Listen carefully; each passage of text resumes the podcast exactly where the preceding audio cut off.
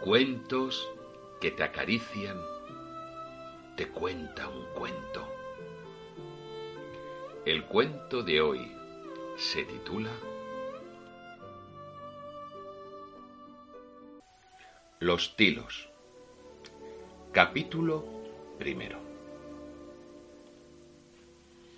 Hace ya muchos años, en un pueblecito cerca de Laponia, en un reino muy al norte, vivía una familia que tenía dos hijos, Viveca y Mauricio. Los niños eran muy felices, pues el pueblo estaba muy cerca del bosque, un bosque de grandes árboles donde los niños se internaban con sus amigos para jugar. Aquel invierno había sido especialmente frío.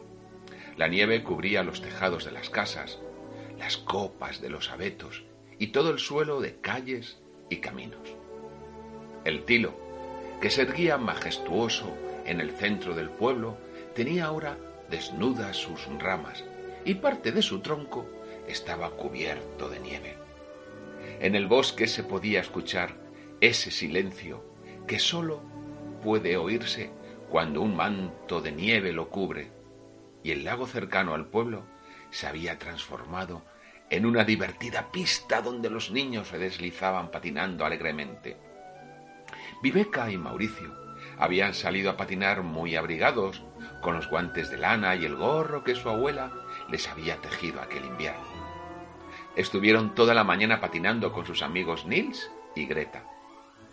Tan entretenidos estaban que no se dieron cuenta de que era ya la hora de ir a casa a comer. A Mauricio se le ocurrió acercarse al bosque a buscar piñas para hacer adornos para la fiesta de Santa Lucía, pues ya se acercaba esa festividad en la que los niños llevaban coronas de luz en sus cabezas. Pasaron mucho rato cogiendo piñas del suelo y jugando, hasta que Viveca se dio cuenta de que el sol estaba ya muy bajo en el horizonte. Alertó a los demás niños y los cuatro comprendieron que habían pasado demasiado tiempo fuera de casa. Ya debería ser muy tarde y sus familias estarían muy preocupadas por ellos. Comenzaron a correr para salir del bosque, pero no conseguían encontrar la salida. Una y otra vez, cuando ya creían que estaban en el camino correcto, se daban cuenta de que no reconocían el lugar en el que se encontraban. El frío era tremendo y comenzaba a sentir que sus piernas y pies se quedaban helados. Los cuatro niños se juntaron formando una piña. Así se daban calor unos a otros. No, no nos separaremos, se dijeron. Temblaban de frío y de miedo y ya todo era oscuridad a su alrededor. Así pasó un largo tiempo y los niños se fueron quedando dormidos, sentados sobre la nieve, unos apoyados en los otros.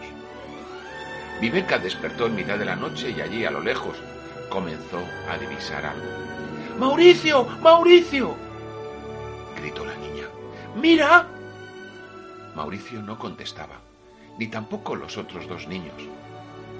Viveca los zarandeó hasta que los despertó y abrieron los ojos. ¡Mirad, mirad! dijo la niña. Allí a lo lejos se ve una luz.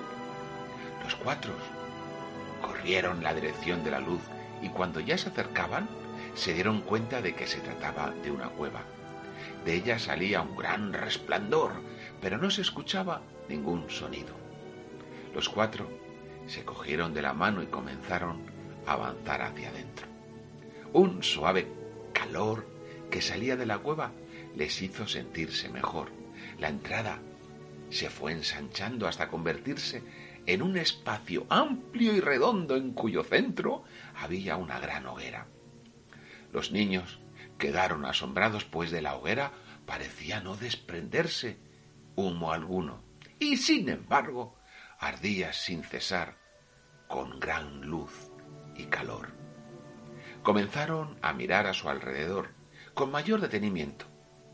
El techo de la cueva estaba tachonado de estrellas. Largo rato estuvieron los niños admirando tal maravilla, hasta que de repente se escuchó el grito de admiración de Mauricio. Todos giraron su rostro hacia él y vieron que miraba fijamente a un lugar de la cueva. Allí descubrieron con asombro que no estaban solos. Con ellos se encontraba otro ser. Se trataba de un anciano, un anciano venerable. Buenas noches y hasta mañana que os contaré el capítulo 2 de este precioso cuento.